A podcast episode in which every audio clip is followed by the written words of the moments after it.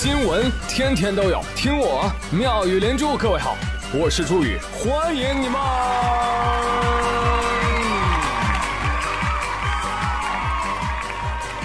谢谢谢谢谢谢各位的收听啦！儿童节我放了三天假，哎呀，真好！哎，你们都没放假吗？我呸！我说，有人头都秃了，还过儿童节啊？在日本，秃头生物被称为河童，都是童，为什么不能过节呢？啊，这叫返老还童现象。刚出生的婴儿那头发也没有多少嘛，对不对？好了好了，哎，不逗你们了，过一次少一次，希望大家不要再攻击我们中老年人了，好吧？那罗志祥四十多岁人都自称男孩，我二十多岁，我为什么不能过六一呢？对不对？但是我声明一点啊，过归过，能不能不要要礼物？没必要啊，对吧？你要是真是让我送你礼物，好，我可以给你。但是过几天是父亲节，你要是不送我，那就别怪爸爸翻脸。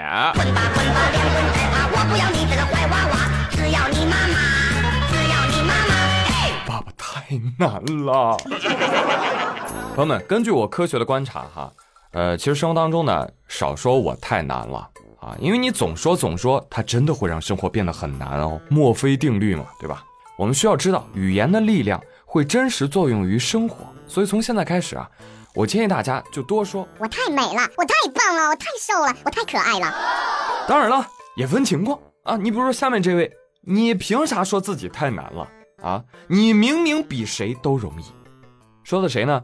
当当当当！年度沙雕艺人翟天临二点零版维护教育公平的重要推手，没错，他就是直播时自曝改身份参加高考的歌手演员童卓。大学呢只招应届生，然后反正就是我我还我还搞了很多很多很多，也就是所谓的就是，然后我就成了应届生，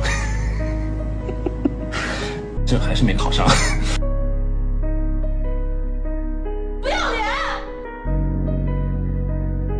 当艺人好难，说话不自由。我复读的时候，我是一个非常自卑的一个状态，在那个时候，在那个年代，你知道吗？家里面就给我非常大的压力。然后我考学失利了之后，我又回到老家，我就成了戒毒，你知道吗？我不是正儿八经的高三生，我是戒毒生。我戒毒在一个陌生的学校，就大家就不懂这种悲哀，不明白我的这种心理，你们就开始瞎说。我在那个时候，我就给自己心理暗示，我就说：“同卓，你就是应届生，你没有不一样。你虽然你复读了，但是你享受的东西是平等的。你，你就是一个应届生，没有人瞧不起你，对不对？要坚强，不能被打倒。这种心理暗示在当时帮了我很大的忙。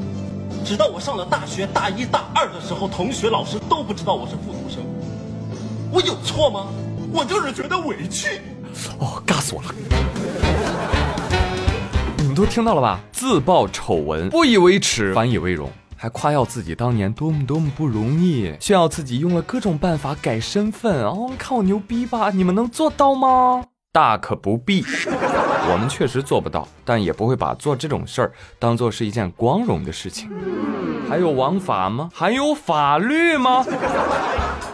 教育部早在零九年高考之前就发出了五项禁令，其中有一条就是严禁骗取高考报名资格参加考试，违规考生将被取消考试资格，有关人员会被依法依纪处理。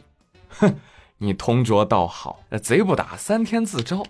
那是我狠起来，连我自己都锤。扒开经纪人和娱乐公司，我凭一己之力，我上热搜。好啊，真棒。拿直播间当小包间儿啊？你都不知道舆论监督就是特权的天敌啊！你个傻子！希望你以后啊多报点这演艺圈蝇营狗苟的事儿，这样的自由啊，大家都会给你的。当然，有的粉丝还是会说，这算事儿吗？这个怎么就影响高考公平了？哎呀来，我给你讲讲啊。因为有些学校明确只招收应届生，所以当往届生以应届生的身份参加高考的时候，必然会影响到一个应届生的前途。啊，虽然同桌最后啊改了这个身份，依然没有考上那个学校，但是如果考上了呢，那就意味着有一个应届生考不上啊。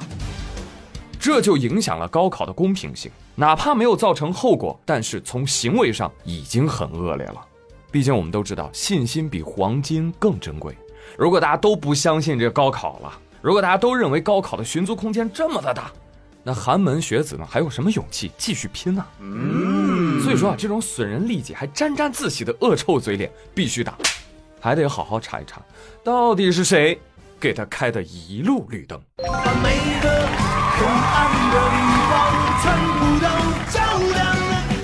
家住湖州市吴兴区华丰二社区的黄师傅说：“啊，是我是我，红绿灯是接在我家电表上，绿灯是我开的。”话说黄师傅啊，最近啊就觉得很奇怪啊，人家家里没用多少电呢啊，自己还反复叮嘱媳妇儿：“你不要浪费电，你看这最近几个月家里电费这么高。”可是呢，媳妇儿都已经很节约了，还是找不到电费奇高的原因。直到五月八号，他们小区啊对这个线路进行改造的时候，黄师傅发现他家电表上哎多了一根线儿，哈哈，他一想哦，这是不是哪个邻居偷接在我们家的？他咔就把那条线剪断了。剪断之后，外面的路上就开始滴滴滴滴滴滴，怎么了这是？哎，外面红绿灯怎么突然就不亮了呢？啊，交通都混乱了。黄师傅一想，哎呦，这么巧吗？我这刚剪这条线红绿灯不亮了。那我在街上看看，一接上红绿灯又亮了。黄师傅懵了，哦，怪不得啊！黄师傅，你家为什么用电这么多？嗨，别提了，俺们家红绿灯比较费电。嚯，你家这么大呢？哎呀，可不咋的，天天都得开车去客厅，得装红绿灯啊，要不然我跟媳妇儿就争到抢行了。不过还好，哎，后来捋了捋，哎，说这个钱到底应该谁出啊？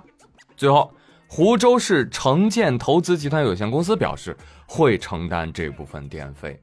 那至于为什么会把这个线路接到人家居民家中呢？这不巧了吗？这不是？因为时间比较久了，具体原因呢还得再去了解。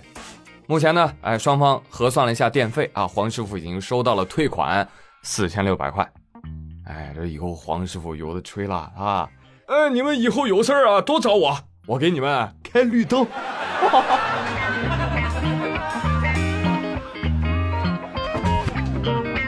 开个玩笑，但是我跟大家讲哈，哪怕有一天有人给你开绿灯，把特权给你用，咱也别用；或者真有天大的馅饼啪砸你头上，咱也别捡。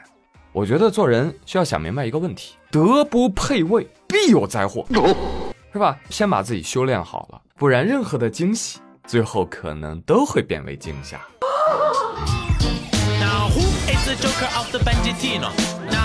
去年大火了一把脱口秀大王，犯了一个无可争辩的错误——吸毒。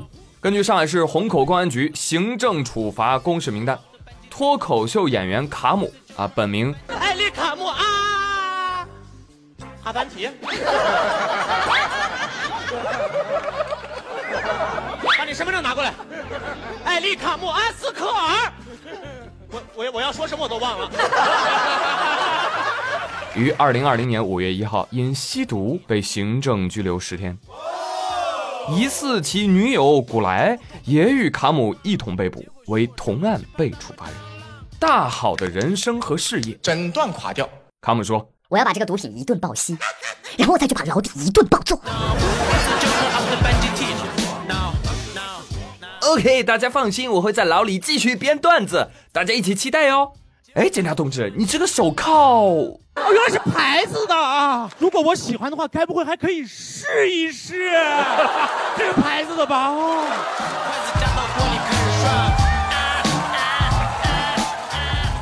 有的朋友说，嗯，这可能是因为脱口秀演员压力太大吧？宇哥压力大不大？你压力大不大？谁压力不大？但这跟吸毒有什么关系呢？对是吧？实在不行，抽根烟行不行？抽烟不行，抽烟劲儿太小了。那你二十根一口嘬呢？够劲不？有人说，哎呀，现在回想起来，舞台上那个颠儿颠儿的卡姆，不会是吸毒上的台吧？但照你那么说的话，那大张伟。